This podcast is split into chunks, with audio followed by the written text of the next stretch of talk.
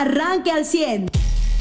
Pues la nota del día sigue siendo el proceso electoral en Estados Unidos que aún no queda definido. Eh, ambos candidatos eh, declaran ventaja para sí mismos eh, y parece ser que podrá ser una elección que aún terminando el conteo de aquí al viernes, que eso es lo que suponen incluso los propios norteamericanos, no habría una definición 100% sobre los ganadores, aunque también ellos dicen para el viernes eh, eh, cualquiera de los dos se va a declarar ganador. Muy buenos días, Mariano. Y que es una elección de tribunales sin duda y que ha estado mucho más eh, cerrada de lo que muchos esperaban.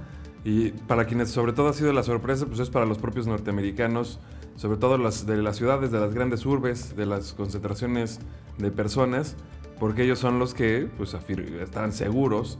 Y yo se los decía, el efecto de las redes sociales y que también puede ser el, efecto que también hemos platicado que muchas veces de el efecto del chilango, ¿no? Que eh, hace una telenovela sobre México y su concepto de México es Ciudad de México y eso es todo y cree que todo lo que es Ciudad de México es eso es en México y lo demás es una provincia, ¿no? Algo así les pasa a los Estados Unidos en sus ciudades, como que piensan que todo el mundo, y yo les decía, y también en sus redes sociales que esto ayuda, piensan que todo el mundo está en una misma sintonía de ideas y de, este, de izquierdas, progresistas y demás, pero también pues, pasan por alto situaciones como las que ya se daba anoche, que son eh, una, otra de estas manifestaciones de las vidas negras importan, que ya se dirigía a la Casa Blanca desde anoche y que son los que han estado haciendo disturbios en las últimas veces. Esas, eh, o sea, si había demócratas indecisos entre votar por Biden o por Trump, los disturbios son los que los hacen votar por Trump. Y eso, eh, o sea, yo sé que a lo mejor mucha gente pues no le parece este, correcta esa idea, pero también aquí suceden esas cosas.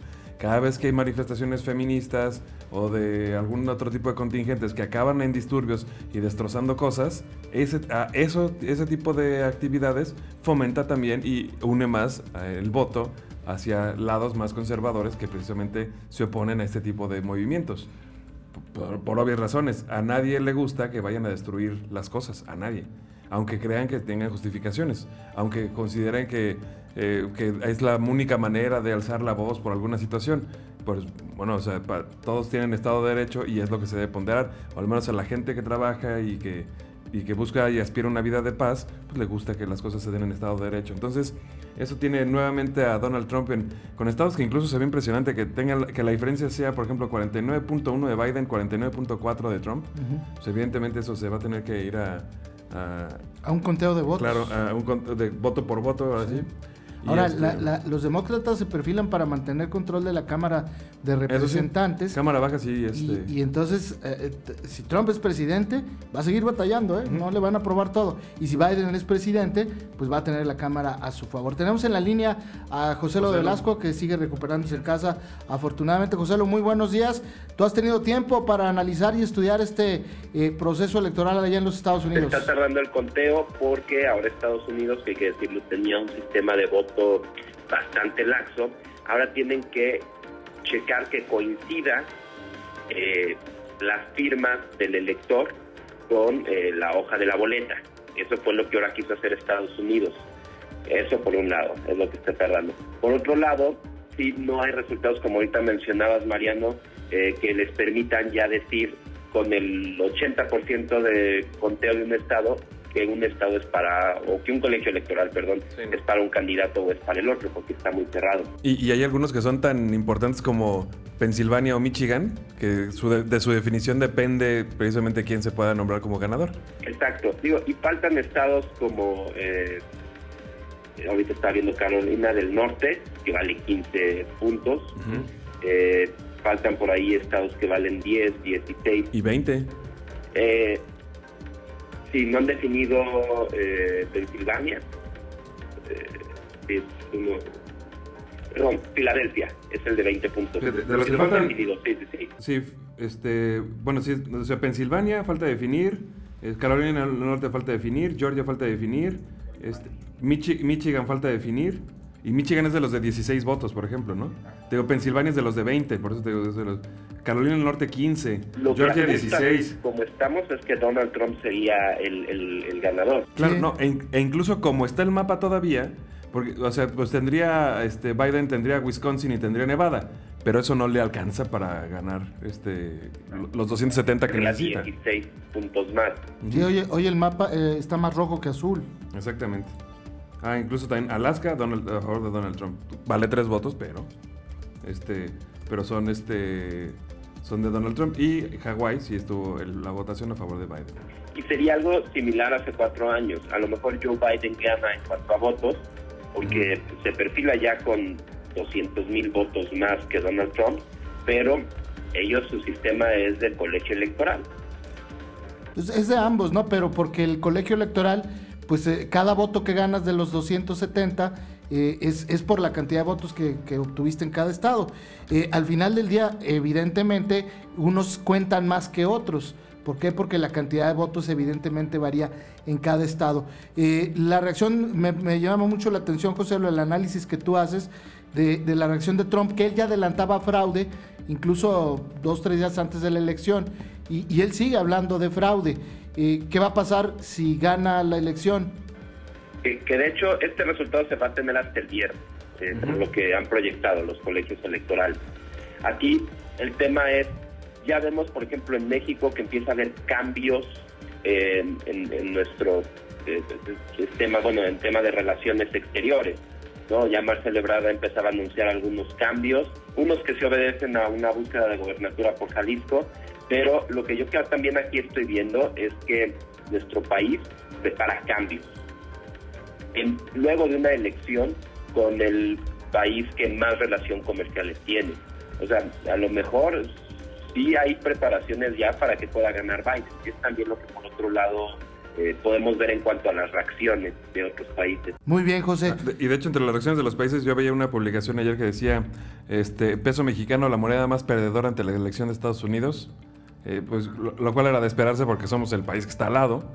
Pero también es mucho de. Yo, yo decía, bueno, no le echen toda la culpa a la elección de Estados Unidos. No es como que fuéramos viento en popa antes de eso, ¿verdad? Ahora, también hay otro tema. La Cámara de Representantes de Estados Unidos, ellos cambian no de golpe como lo hacemos en México, sino cambian la mitad de sus senadores y cambian eh, la totalidad de la Cámara Baja.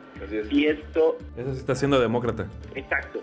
Eh, ahora veíamos, enviado una nota esta semana donde eh, congresistas de Estados Unidos le decían a Trump, oye, México está faltándole al TENEC en materia de energía, eh, pero eran una minoría.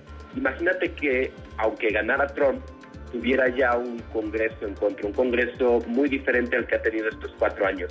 También es un cambio de, de posturas políticas que representan cambios también para las relaciones exteriores de los países que tienen comercio hacia Estados Unidos. Es decir, ya no sería un Trump con la capacidad de hacer y decir tanto como hemos visto estos cuatro años.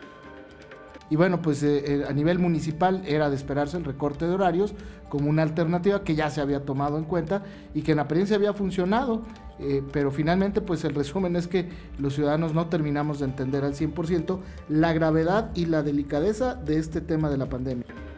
Así es, pues nos conectamos en un momento más porque toda información, los Veo que los eh, empresarios restauranteros están de acuerdo en estas medidas, pero sí hay un tema ahí colateral. Se está creando una imagen de que los restaurantes son zona de riesgo y creo que eso es lo que ya no les está gustando a ellos.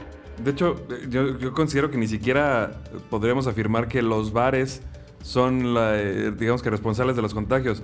Ah, la gente está yendo a los bares a hacer desmanes cosas que no deberían estar permitidas y pues sí, se salen de control. Ah, bueno, o sea, si es el hecho de que un, dueño de un bar o centro nocturno no puede controlar a las personas en sus actividades como para mantener unos protocolos, pues bueno, por esa, por esa razón tendrán que tomarse otras medidas. Pero el problema sigue siendo la gente.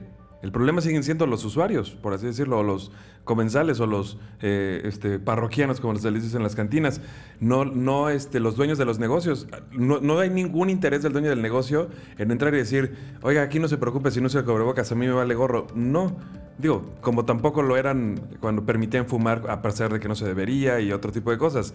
O sea, es decir, los bares y centros nocturnos siempre han sido lugares que permiten cosas al margen de la ley y entonces no debería sorprenderles que ahorita sean los primeros señalados.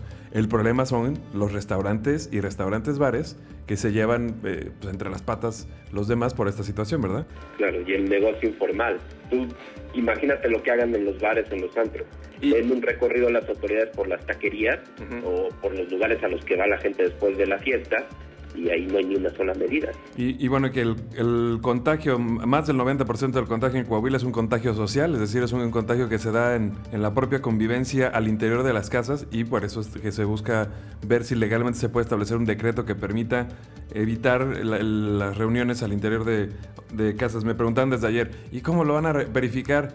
Este, sí, claro, no, no es como que, ah, la policía va a estar súper vigilante y atenta, pues no, yo creo que ahí para esto sirve la red de ciudadanos el este tema no es ese, el tema es cómo vas a entrar a prohibir la fiesta. Yo estoy de acuerdo ahí con Sí, o sea, por eso el, tema del decreto... Los 30 mil los tienes y ellos te van a reportar 30 mil fiestas. ¿Cómo las vas a prohibir? Sí, el, tema de cómo ingresar a las casas va a ser una cuestión. No, no, es... O sea, cómo se da cuenta la autoridad no tiene forma, solución. No hay forma, ¿eh? Estoy de acuerdo ahí con Charlie. No hay forma de prohibirlas, ¿eh?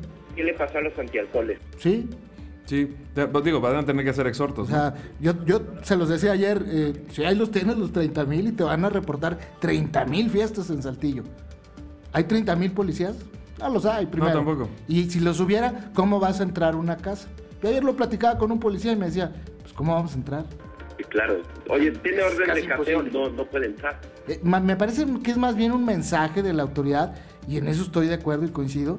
Pues qué bueno que, nos estén advirtiendo que la cosa está eh, más que color de hormiga, o sea, que está muy crítica y que si vamos a llegar a esos puntos de que la autoridad decida eso, como ha pasado y lo hemos comentado aquí, Mariano José, eh, en China, ¿qué pasó? En España, ¿qué pasó? Si en España te encontraban después de las 11 de la noche, pues te llevaban a la policía.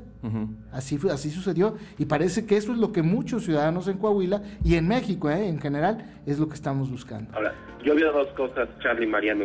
Independientemente de si el gobierno logra no prohibir las fiestas, sea legal o no, es necesario, por un lado, y segundo, es necesario porque la sociedad no se ha sabido controlar ni ser responsable. Sí, sin duda alguna. Por eso comentaba yo que, este es un grito desesperado de la autoridad para hacernos entender que, que, la situación es muy crítica y, que, como lo ha dicho Mariano aquí, a ver, pues si ya anunciaste multas, aplícalas. O sea, eh, una multa de 41 mil pesos a alguien que organizó una graduación con más de 300 personas, pues es para reírse. Sí. Entonces, por ejemplo, no podrán prohibir la fiesta en ese momento, pero sí podrán multar a la eh, Eso sí se puede hacer.